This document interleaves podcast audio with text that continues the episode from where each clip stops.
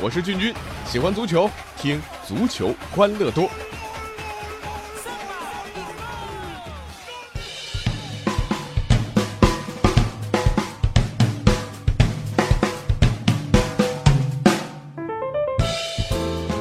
今天呢，足球欢乐多啊，呃，君君和大家一起来聊一个欢乐的话题啊。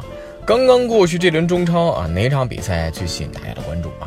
上海滩的德比大战啊，本来呢，这个上海德比呢，这些赛季，呃，其实就够火爆，不论是场内还是场外，场外老打架。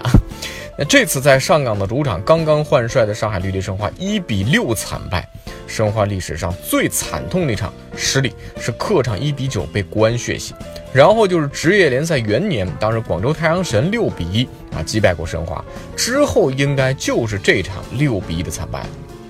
这申花球迷哭得不成人形的视频呢，在球迷当中广为流传。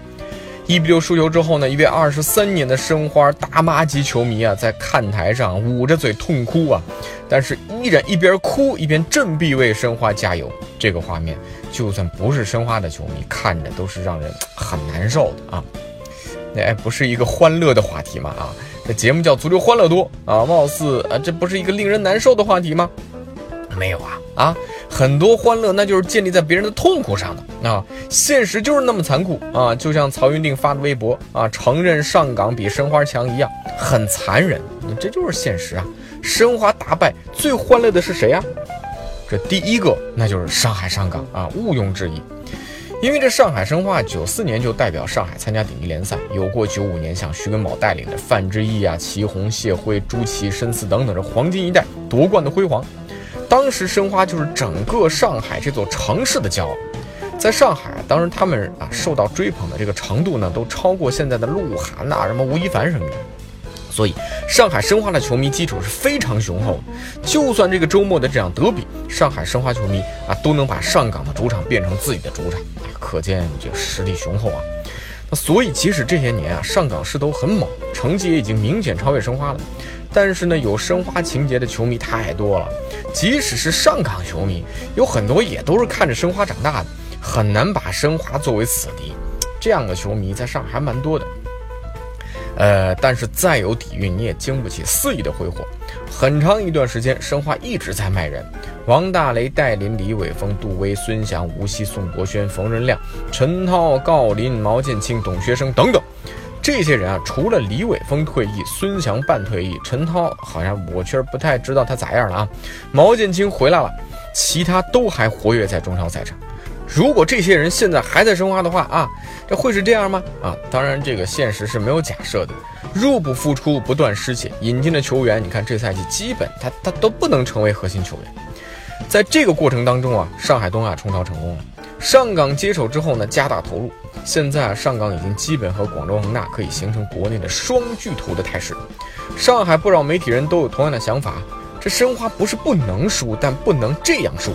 有两张对比的图片也在球迷里面流传，一张呢是申花小球迷埋头痛哭，一张呢是上港的小球迷欢乐的挥舞旗帜。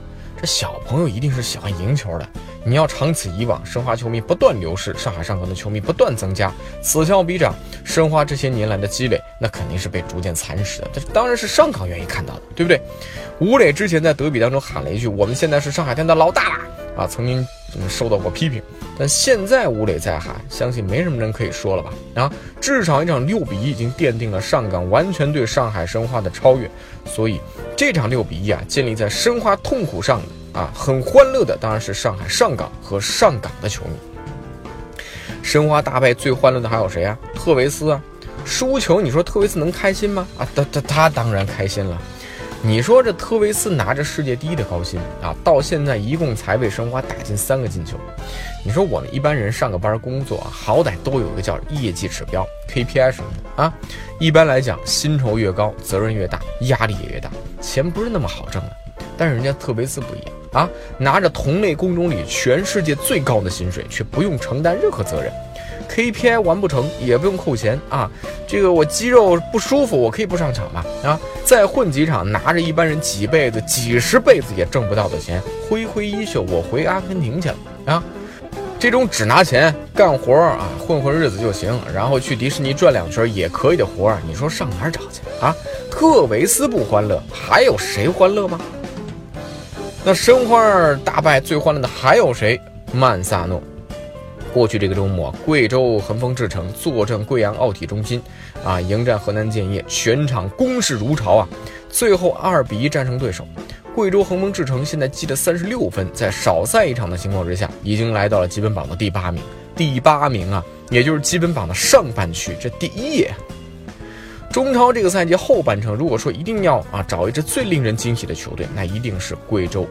呃，他没什么特别大牌的外援，你发现？但在曼萨诺火线入主之后啊，贵州队不但技战术打法让人是耳目一新，球队成绩上也是突飞猛进。之前啊，曼萨诺在虹口带领球队三比零首任前东家申花，出了一口恶气。这还不算，悄无声息的你发现贵州已经取得主场五连胜了。这五连胜是什么样的含金量？对手包括上海上港、广州富力和华夏幸福这些强队啊。以前这申花的虹口是著名的魔鬼主场。现在这虹口已经是人见人欺，但贵阳奥体中心已经成了联赛里的魔鬼主场之一。在少赛一场的情况之下，贵州队和联赛第四名的差距仅仅只有八分。你说，如果赛季初啊，贵州就是曼萨诺接手，贵州队现在以升班马的身份竞争一个亚冠名额，那也是非常现实。二零一五年底，曼萨诺离开国安，结果国安队整个一六赛季陷入动荡。上赛季，曼萨诺带领申花取得联赛前四，拿到了多年没有染指的亚冠名额。但申花却以曼萨诺只把申花当职业，波音赫才把申花当事业为理由，呃，没有和曼萨诺续约。这人都是希望证明自己价值的啊！申花目前这几乎是九四年职业生涯以来啊最差的表现。曼萨诺心里肯定啊，那是有点暗爽的嘛啊！呃，不是我心里阴暗，人的心理大概都会是这样。你不是不要我吗？你看不起我吗？你看看，没有我你不行吧？但我可以换个地方来证明自己啊！所谓亲者痛，仇者快，申花球迷是痛彻心扉，但同样会有不少对手觉得痛快淋漓。呃，我呢，其实也是一个看申花长大的球迷。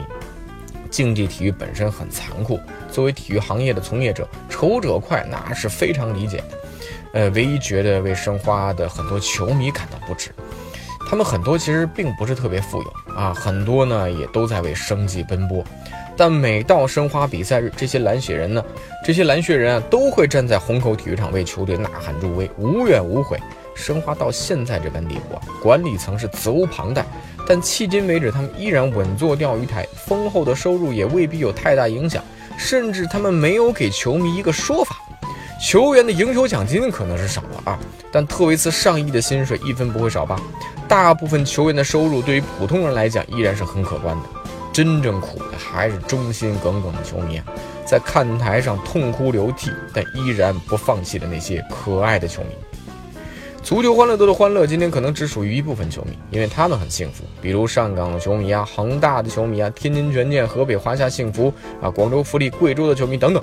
但另一部分他们在煎熬，比如申花、辽宁、延边、天津伊利。在这里还是要替球迷说几句，俱乐部的管理者们和球员们多想想那些忠实的球迷吧，你们踢球不仅仅是为了你们自己啊！好了，欢迎大家多多参与我们足球欢乐多的节目互动，微信公众号搜索足球欢乐多，微博搜索足球欢乐多 FM，足球欢乐多的 QQ 群是幺七七幺六四零零零，下期再见。